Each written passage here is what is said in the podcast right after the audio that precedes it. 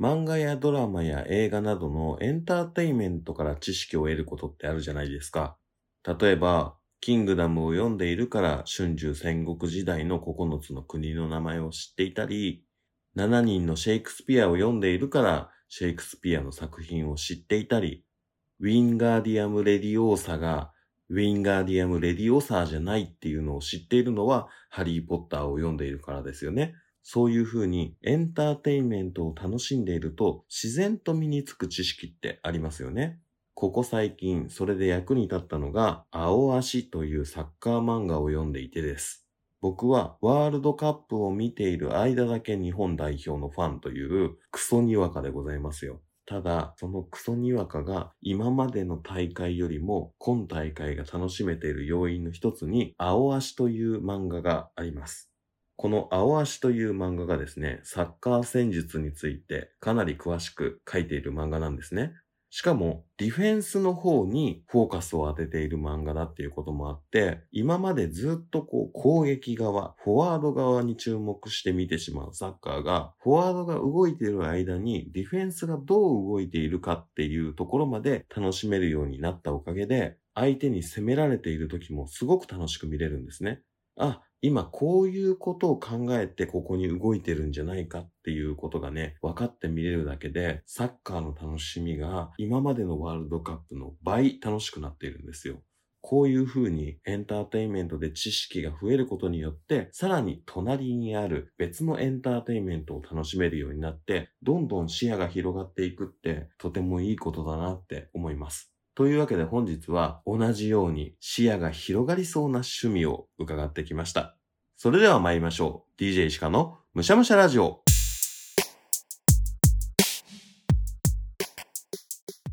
こんにちは。趣味を何でもむしゃむしゃ DJ 石川です。早速今日のゲストをお呼びしましょう。今回のゲストはこちらの方々です。脳みそ垂れ流しラジオという番組をやっています。枝さんとあやねです。よろしくお願いします。よろしくお願いします。ゲストがお二人ですね。しかも今日はお二人の趣味は違うみたいなので、2本撮りでいきたいと思います。お願いします。よろしくお願いします。その趣味をお伺いする前に、どんな方々なのかなっていうのを聞きたいんですけれども、まず今回は枝さん会なので、枝さん、はい、自己紹介をお願いできますか脳みそ垂れ流しラジオというポッドキャストをやっています、枝さんです。もともと大学生であのラジオも始めたんですけど、今、社会人になって今年で2年目になります。いいタイトルですよね。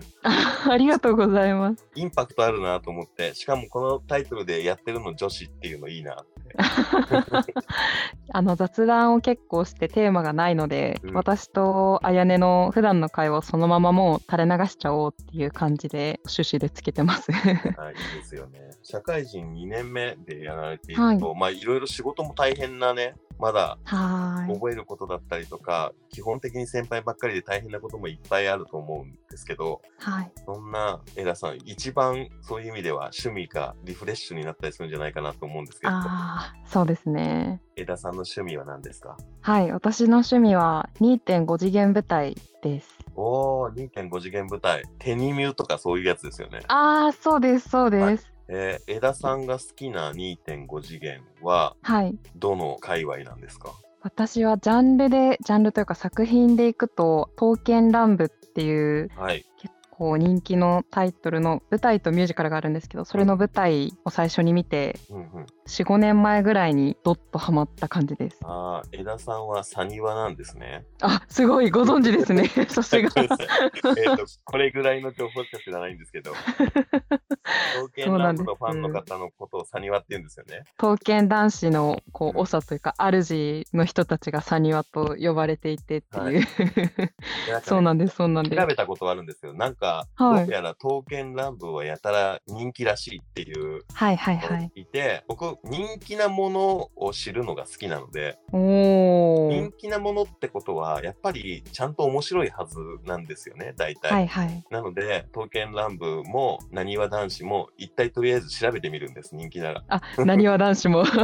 でサニワっていう情報だけを知っているっていうレベルはいはいはい逆に少しだけかじったからこそ伺いたいんですけど、はい、刀剣乱舞ってどんなところが面白いんですかああ、そうですね。なんか、刀剣乱舞単体もそうですし、2.5次元舞台全体もなんですけど、ん。なんか、もともと原作、刀剣乱舞の場合はゲームで、あと他には漫画とかアニメとかが、もともとあるのを、その舞台化するっていうのが2.5なんですけど、はい。私が最初に受けた衝撃は、キャラクターが本当にそこにいるじゃんっていう、あの、 ああ、びっくりです。あの、私は大人のディズニーランドだと思ってます。ええゲームはスマホゲームですよね。スマホとパソコン、はい、あり両ます。方あるゲームです。もあって、漫画もアニメもあるけれども、江田さんがはい一番好きなのはその舞台なんですね。そうですね。はい。舞台が一番好きです。舞台から入ったわけではない。あ、実はそうなんですよ。舞台から入って、後追いで原作のゲームとあか、ー他のもの見たって感じで。なるほど。じゃあ、漫画のイメージと違うみたいなものも全くなく、キャラクターがいるっていうところからスタートだったんですね。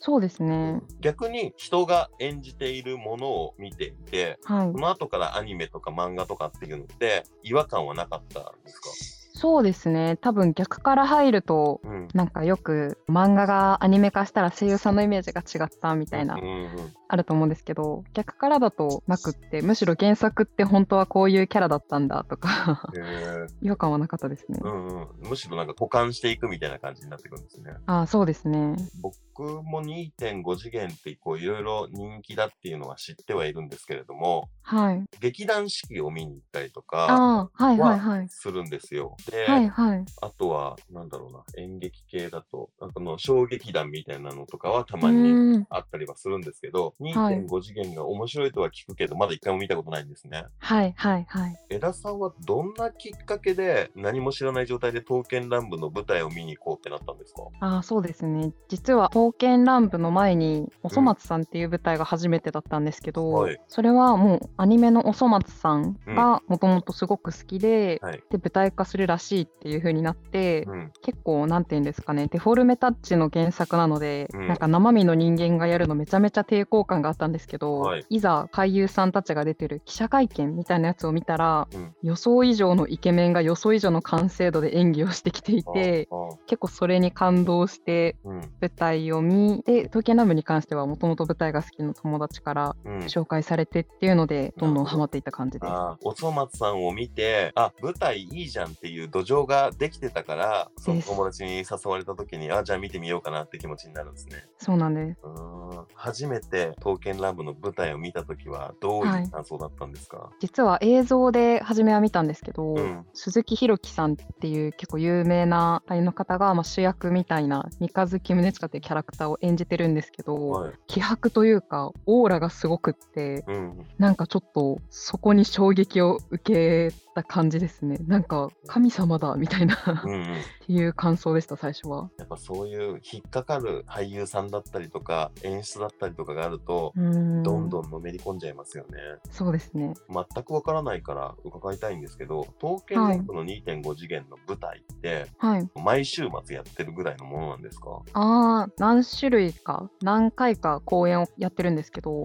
違んうストーリーで何年かずっとやってるんですけど、今はこの公演を4月5月やりますとか、うんうん次はこの作品をもうちょっと空いて、じゃあ次の冬の11月12月やりますみたいなはい、感じで、なんかその期間中は毎日やってるんですけどっていう感じのイメージですね。じゃあこの話を聞いて見に行こうって思ったら、はいそんな遠くなく今たまたまやってない時期だったとしてもそんな遠くなく見ることはできそうですねああ、刀剣乱舞ほどの、はい、人気であれば、いつかはやると思います。チケットはじゃあ取ろうと思って簡単に取れるものなんですかそれがコロナ前は結構争奪戦みたいな感じで、あの発売時刻にインターネットに貼り付いてリロードしてみたいやっなぱそうですよね 感じだっうんたんですけどコロナ後は割とちょっと行き控える人も増えたのか比較的倍率は落ち着いた気がします、どれぐらいの規模の舞台で何人ぐらいお客さんが入るんですか結構多分ピンキリであの小規模なものだと本当300人の劇場ではいとかもあるんですけうんど、本当刀剣乱舞みたいなすっごい大きいのだともうなんか横浜アリーナでライブやりますとかも3000人うん千人規模ですとかっていうのもありますねこんな規模大きいんですねもうアーティストみたいな感じでやってたりしますねなるほど舞台のイメージ多分劇団四季とかでも3000とかにはいかないですもんね、そうですなねんですけど、舞台ってミュージカルになるんですかね、それも。うーんミュージカルっぽいのもぽいあります。うんはい。僕先週趣味をご紹介いただいた方と日向坂のライブを見あにあ、ねはいせっかくだから紹介したから一緒に行きましょうって言ってはいはいはい。で1万人以上入る代々木体育館で見ておー肉眼では顔は見えないぐらいのああ、はいは距いは離い感だったんですけどはい。音楽ライブはそれで成立する気がするんですけどはいはいはいはい。ストーリーがある舞台ってあんまりキャパが大きいと成立するのかなって思ったりするんですけどその辺はああ、そうですね。まあそれで言うと、さっきあのものすごい規模もって言ったんですけど、うん大抵はまあ大きくても2000人ぐらいの劇場が一般的なので、まあ、一番後ろでも一応見えるっちゃ見えるあーっていうのと、結構双眼鏡とか皆さん持ってる人はやっぱり持ってきてますね。あーなるほどそういう見方もしてる人も音楽ライブみたいにモニターがあってとかっていうのは舞台はないですもんね。ああ、それはないですうねん。あそういう見方なんですね。うん。まあ、でもやっぱ生で演じているっていうのは映像とはまた違う迫力がありますもんね。いやー、本当におっしゃる通りです。うんはい。 このラジオを始めてからいろんなものを生で見る機会があるんですけどはい。やっぱり映像と違う生身の人間が今やっているっていうインパクトってやっぱはすいごいなって思うんですよね。うん。はい。さっき江田さんがおっしゃったように刀剣乱舞のメディアっていっぱいあるじゃないですか。はい。その僕が一回刀剣乱舞を調べた時にはい。調べきれなかったところの理由の一つにはい。どれから見始めていいのっていうのが分からなかったのがあるんですけどああ。はいはいはい。今の江田さんのお話聞いて舞台見ますとかってなっていきなり入って分かるものなんですかね。ああ、それで言うと、結構舞台を最初のところから見ると、うんストーリーラインは追いやすいかもしれないです。うん、あエピソード1みたいなのがあるってことですね。そうですね。でもなんか、刀剣乱舞はゲームの元々が、そのシナリオみたいなのもあるはあるんですけど、はいあんまりその、がっちりしたストーリーがあるっていうわけでもなくって、うん、なので逆に結構その舞台のストーリーはこれミュージカルのストーリーはこれアニメはアニメでこれみたいな結構それぞれがバラバラでやってる感じがあるのでどっから入ってどこからもでも一応大丈夫なんですね。はい大丈夫だと思いますそうなんですね。なんか、ストーリーラインがいっぱいありそうだ。アニメも、刀剣乱舞、なんちゃら、みたいなの を、はいはいなんかはい、いろいろ、ドラゴンボールでいう、ドラゴンボール、ドラゴンボール Z、GT みたいな、 ついてるじゃないですか。はいあれも難しいなって思ったのと、なんか、すごい登場人物いっぱいいますよね。あーいますね 割となんかメインキャラは結構固定感があるのとそそれも、コンテンツによってどのキャラが主軸になるかがうんなんか変わってくるので刀剣なんですよね。その擬人化されてはるい剣なんですよね。そうですねはいそれの影響で美術館博物館とかにそのはいはいはい元となった剣を見に行かれる方が多くて、はいそれが社会現象になっているみたいなニュースというか話題を見たことがあるんはいですはいけど、はい江田さんもそういうのを見に行ったり見に行きたいと思ったりするんですか、あー見に行ったことありますねあー刀の展示 とかやっぱりそれは刀剣乱舞の影響で本物が見たいって思うんですか、そうですね私すごい正直うんに言うと、あんまりそこまでうんなんて言うんですかね見に行ってもわからないのでなんかついでにやってて見に行ったぐらいの感じだったり実はするんですけど、うんはいでも好きな見に行きたいっていうこの話とかを聞くとうんやっぱりこの刀の美しさうんとそのキャラクターのなんか共通する部分を見つけてとかあと歴史を感じてとかっていう感じで話してますね。うーん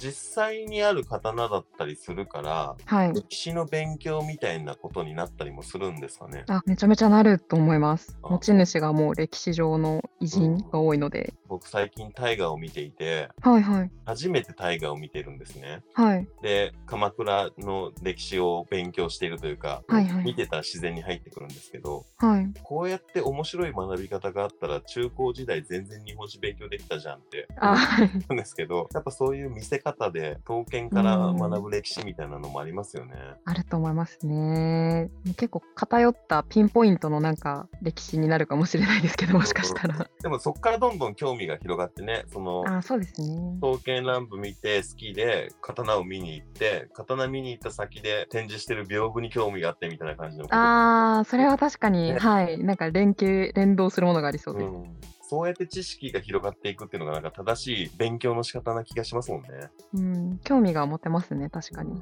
ここでちょっと突っ込んだことを聞いてもいいですかはい。枝さんの推しは誰なんですかあ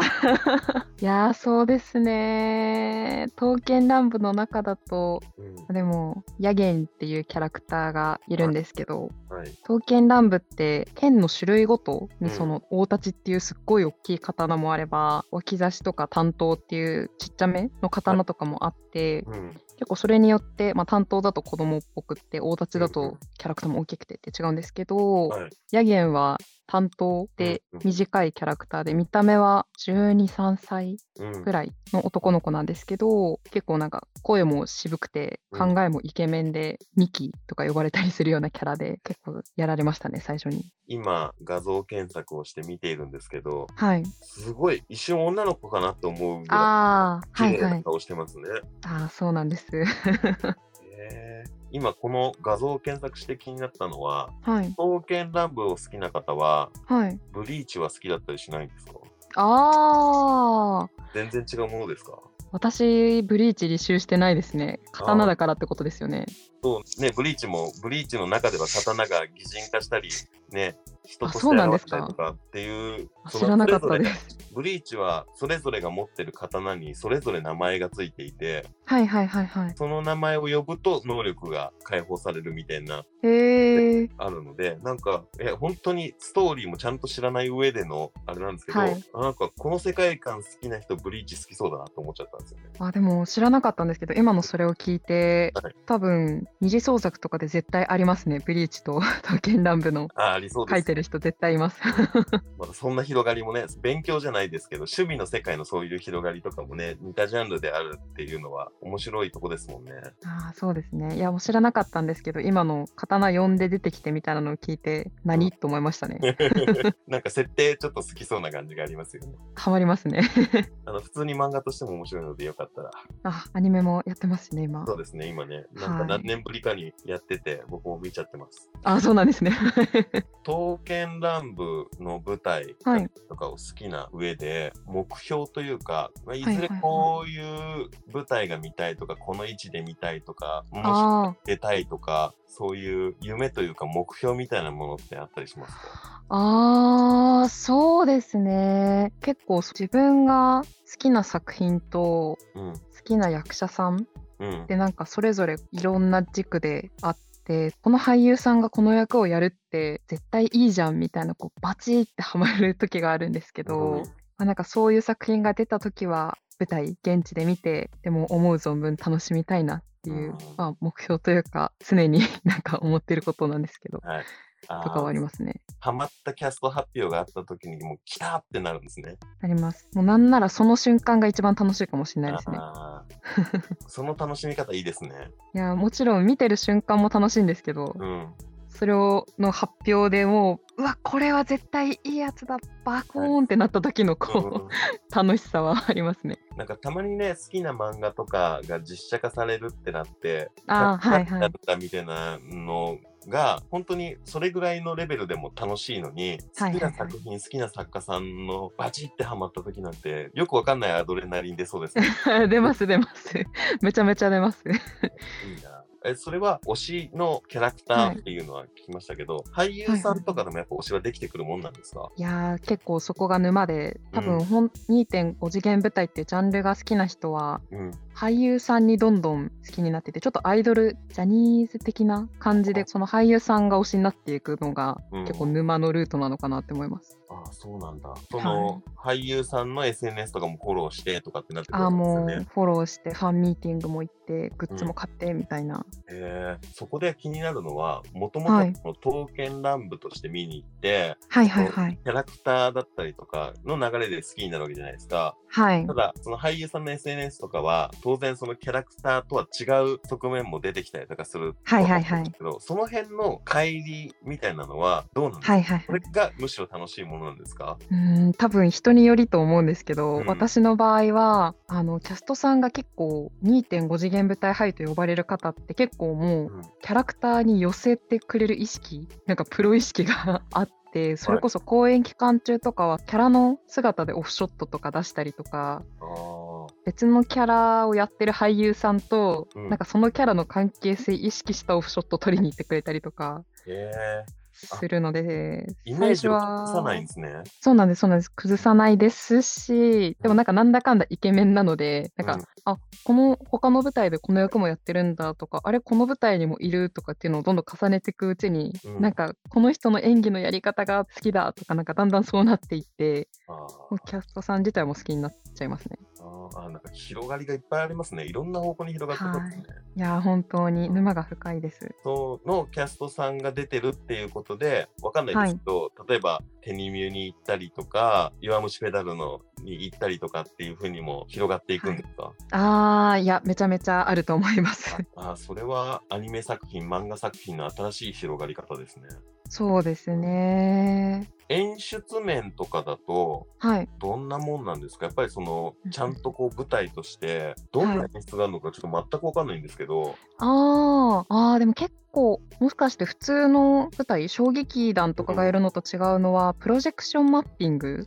とかをすごいよく使ってるかもしれないです。ああ、そのプロジェクションマッピングっていうのは、はいい、わゆるその東京駅が照らされてるとかっていうよりは、はいはいはいなんかあの物が飛んできて、それを切るみたいな動作が映像とぴったり合うみたいな感じの方のイメージですかね。そうですねどっちもあるんですけど多分2.5次元舞台っぽいのは例えばキャラが必殺技を出す時にうん、こう薄幕がキャストの前側キャストと客席の間に降りてきはいはいはていうんパンチしたらそこから技が出てくるとかわあ、すごい。いや結構見応えがあります。はいこれすご そうですね。なんかそエっンタメ性高い感じがします。 2000人入るぐらいの規模だったらそういう装置もできますもんね。ああできます。お金かけれますよね。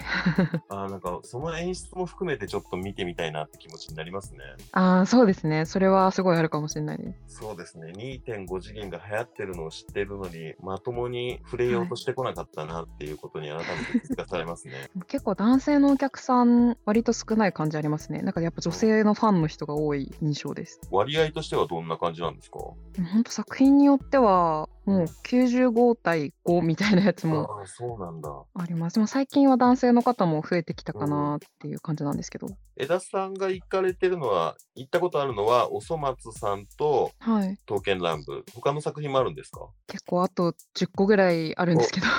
それでもなんだろう。はい。男女比は作品によって変わる感じなんですか作品によって変わります。はい。男性が多いのもある。あります。なんか、ジャンプもので、うんなんか、鬼滅の刃とか、ヒーローアカデミア、僕のヒーローアカデミアとかだと、男性も多いですし、子供とかも最近はいますね。その辺も2.5次元になってるんですね。そのもう結構大抵の作品が人気のやつはなってるぐらいの勢いですね。そうなんだ。なんか、スポーツものがやってる印象あります。配給とか、あとあか。でも確かに、うん弱虫ペダルとかテニムとかはもうなんか古典というか王道というか、うんうん。登竜門みたいな感じなんですけど結構ちょこちょこ、なんか本当にほぼアニメ化するくらいのノリで人気の作品は舞台化してるくらいの勢いがある気がします。そうなんだ。へえ。いや、その演出あ、知ってる作品で見た方が面白いのか、知らない作品で見た方がいいのか、その辺もちょっと気になりますね。個人的にはもう知ってる作品が絶対おすすめですね。あ、そうなんだ。はい、もうキャラクターが本当にそこにいるっていうなんか感動をぜひ。はいなるほど。いつも最後に聞いてるんですけど、はい枝さんの趣味の2.5次元舞台をはい石川にはまらせようとすると、はいはいはい。まず何やらせますかもうそれは石川さんがもともとお好きな作品をぜひ舞台の劇場に行ってもらってあわよくばいい席で見てもらうっていうのが一番手っ取り早いと思います。なるほど。ちょっと興味はぐっと出てしまいましたね。 あ本当ですか、はいぜひぜひ。ジャンプ作品とかだったらアニメ化してたら大体やってるんですもんね。僕ジャンプはずっと読んでるんで。あもうなんか「ナルトとかは「い。ブリーチ」も昔ありましたし、うんうん。もうほぼやってる気がします。ああ。さっきおっしゃってた手前に来るスクリーンでとのブリーチの相性良さそうだな。あーいやそうですねあの「少年ジャンプ」みたいないかにもな技があるやつはうん逆に舞台映えするのでねなんかハマる気がします。ワンピースはないですよね。ワンピースはないですね。2.5っていうのはないですね。なんか難しそうだなと思って手伸ばすの。でもなんか伸ばそうと思えば、あの伸ばせます、多分。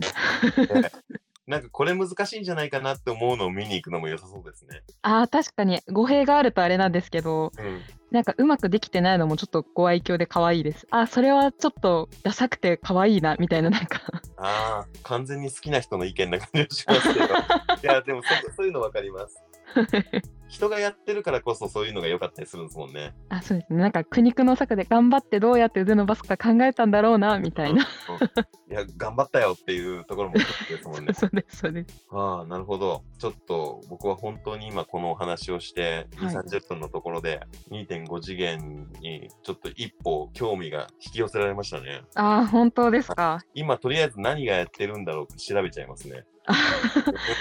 いやもう気になる作品があったら、はちょいっ。と現地はチケットが少し値段がお高めなのであれなんですけど、なんならもう配信とかでも最近めちゃめちゃあるので、うんうんちらりと見ていただけたら嬉しいです。最後に改めてご自身の番組の紹介をお願いできますでしょうか。ありがとうございます。ポッドキャストで Spotify、アンカーなどなどで配信している脳みそ垂れ流しラジオという番組で、私、江田さんと、あと相方のあやねで、毎週ちょっと気になる、なんか社会的なテーマだったり、あるいはもう全然関係ないテーマだったりを雑談として話しているラジオを、毎週月曜日の朝8時に配信してます。もし気になる方がいれば、ぜひ聞いてみてください。次回の更新では相方のあやねさんが登場です。というわけで今日はありがとうございました。はい、ありがとうございました。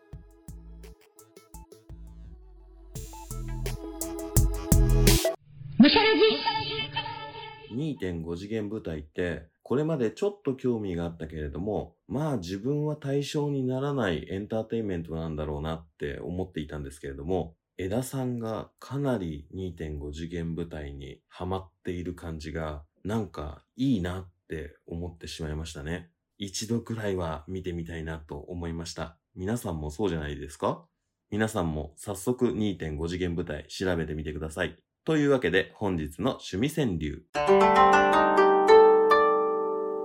現実で触れるほど深く趣味の沼。現実で触れるほど深く趣味の沼。やはり百聞は一見にしかずとよく言ったもので、実際に見てみる、実際に触れてみると、よりその沼にはまりやすくなるというのはありますよね。このむしゃラジを聞いて趣味に気づいたら、ぜひ足を運んでみてください。というわけで、いつものゲスト募集です。どんな趣味でも構いません。番組に出演してみませんかあなたの好きなものの話を聞かせてください。もうそろそろ年内更新分のインタビューは終わってしまうかなというところです。来年年明け一発目、1月にラジオゲストに出演してみて、新しい1年にしてみるというのはいかがでしょうか皆様からのご応募お待ちしております。一番簡単なのは、ツイッターでむしゃらじと検索していただいて、DM を送っていただくなり、ツイートにいいねを押していただくなりすれば、僕と会話ができます。ツイッターやっていないよという方、メールもご用意しております。メールアドレスは、むしゃらじお、アットマーク、gmail.com。むしゃらじおは、musharadio です。皆様からのメールや DM お待ちしております。最後に、むしゃらじは Spotify、Apple Podcast、Google Podcast、Amazon Music、KKBOX、YouTube などで配信しています。内容はどれも同じなので使いやすいものでお楽しみください。その際、チャンネルフォロー、コメント、評価をお願いいたします。そんな評価を発揮できる現場が今あります。検索画面で、ポッドキャストアワードというものを検索してみてください。ポッドキャスターにとっての M1 みたいなイベントが開催中です。リスナーチョイスという企画がございますので、リスナー投票、ぜひ、ムシャラジが面白いよと投票していただけると、僕はめちゃくちゃ嬉しいです。ぜひそちらにも清き一票よろしくお願いします。それでは今回は刀剣乱舞をいただきました。ごちそうさまでした。お相手は石川でした。バイバイ。